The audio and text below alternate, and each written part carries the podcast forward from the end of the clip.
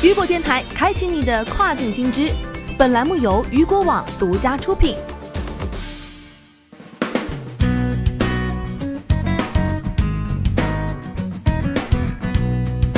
Hello，各位好，欢迎大家收听这个时段的跨境风云。那么接下来的时间将带您一起来关注到的是，亚马逊、Facebook 等美国科技公司起诉特朗普外籍劳工限制令。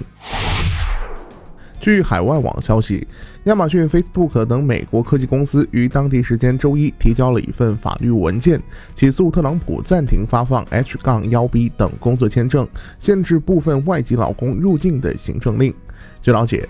为了给疫情之下失业的美国劳工释放就业，特朗普曾于今年六月二十四号命令暂停发放 H 杠 1B 特定 J-1 签证等工作签证，以限制部分外籍劳工入境。按照一名美国官员的说法，这些签证一旦限制，将为美国释放超过五十二点五万个就业岗位。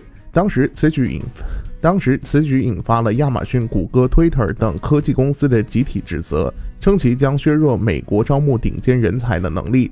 亚马逊、Facebook 等美国科技公司在周一提交的法律文件也有称，特朗普这一行政令是基于虚假的假设，有损美国企业利益，而且会损害本已陷入困境的美国经济。根据外媒报道称，在周一提交的法律文件中，包括亚马逊、Facebook、谷歌等五十二家公司签署了诉讼文件。